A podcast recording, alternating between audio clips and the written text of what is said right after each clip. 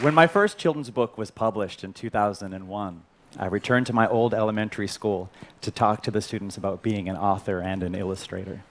And when I was setting up my slide projector in the cafetorium, I looked across the room, and there she was, my old lunch lady.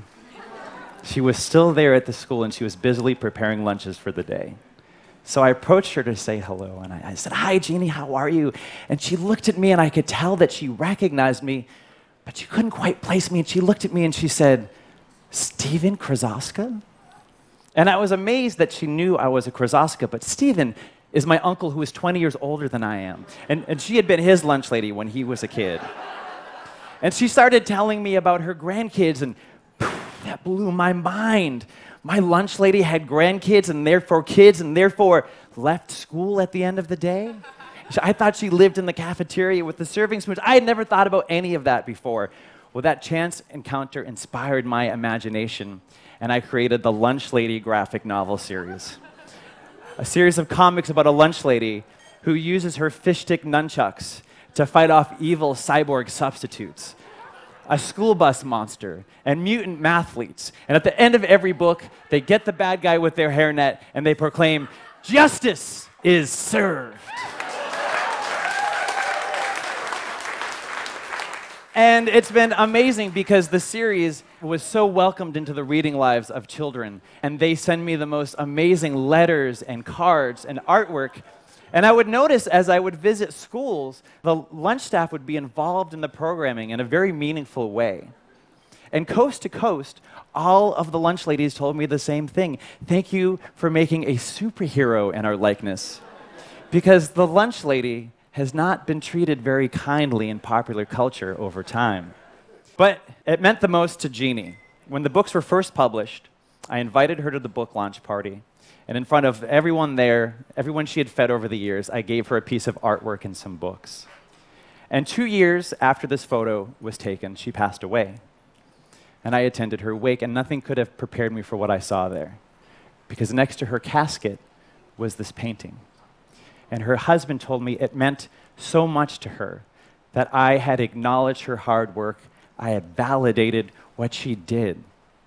And that inspired me to create a day where we could recreate that feeling in cafeterias across the country.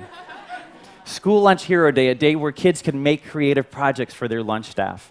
And I partnered with the School Nutrition Association, and did you know that a little over 30 million kids participate in school lunch programs every day? That equals up to a little over 5 billion lunches made every school year.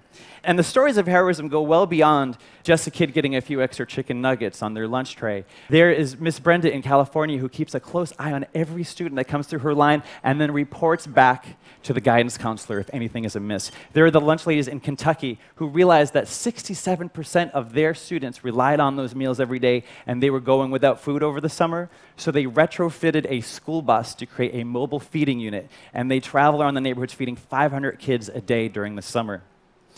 And kids made the most amazing projects. I knew they would. Kids made hamburger cards that were made out of construction paper.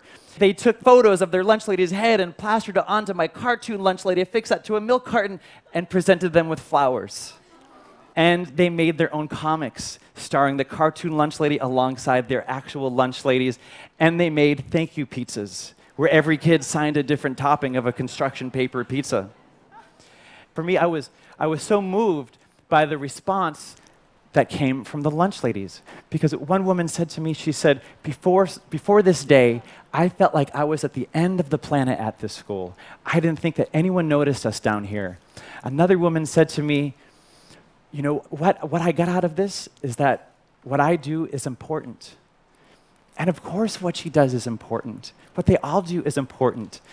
They're feeding our children every single day. And before a child can learn, their belly needs to be full. And, and these women and men are working on the front lines to create an educated society. So I hope uh, that you don't wait for School Lunch Hero Day to, to say thank you to your lunch staff. And I hope that you remember how powerful a thank you can be. A thank you can change a life. It changes the life of the person who receives it, and it changes the life of the person who expresses it. Thank you.